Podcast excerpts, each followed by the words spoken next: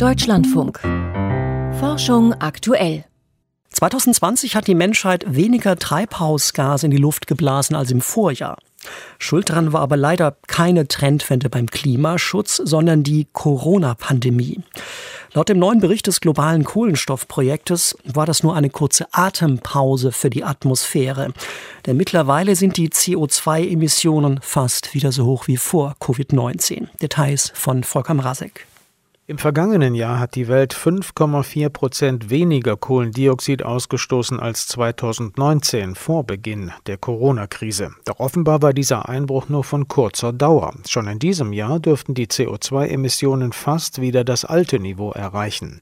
Bis Ende Dezember sei mit einem Anstieg von 4,9 Prozent gegenüber 2020 zu rechnen so Glenn Peters, einer der führenden Forscher im globalen Kohlenstoffprojekt. Mich hat überrascht, wie schnell die Emissionen wieder steigen, zumal sich der Verkehrssektor ja noch gar nicht vollständig erholt hat und es immer noch Reisebeschränkungen hier und dort gibt. Viele dachten 2020, wenn überhaupt, dann wird die Rückkehr zu früheren CO2-Zuwachsraten mehrere Jahre dauern. Nach dem Bericht sind die beiden bevölkerungsreichsten Länder Länder der Erde Treiber der Entwicklung. China hat in diesem Jahr wieder mehr Kohle verbraucht als vor der Pandemie und auch Indien ist auf einen Kurs steigender CO2-Emissionen zurückgekehrt. Anders die Situation in den USA und in der EU. Auch sie werden in diesem Jahr zwar wieder mehr CO2 in die Luft blasen als 2020, aber weniger als 2019. Laut dem Report gehen ihre Emissionen tendenziell zurück. Wir hatten gehofft, dass China um 2015 herum den Höhepunkt seiner Emissionen erreicht haben könnte.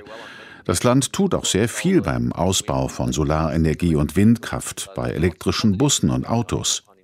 Aber Chinas Konjunkturhilfen konzentrieren sich häufig auf den Bausektor, auf Stahl- und Zementindustrie, und die verbrauchen nun mal viel Kohle. Diese Hilfspakete stimmen nicht mit den Klimazielen überein, die China eigentlich hat.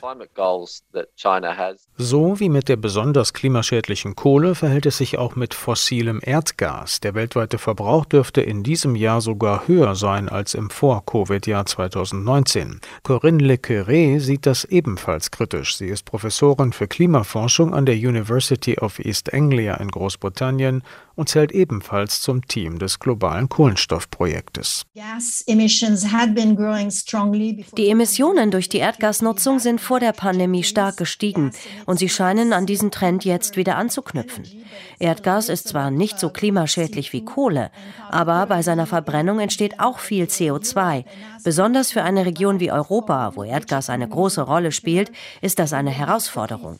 Sie muss den Ausstieg aus seiner Nutzung zügig in Angriff nehmen, ganz genau genauso wie es bei der Kohle geplant ist.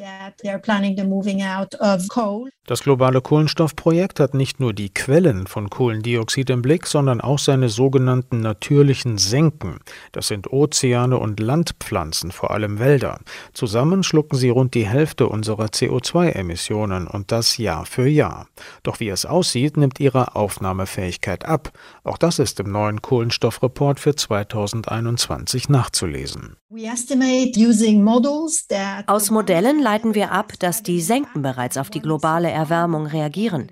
So ist die Aufnahmefähigkeit der Landpflanzen um 15 Prozent gesunken und die des Ozeans um 5 Prozent.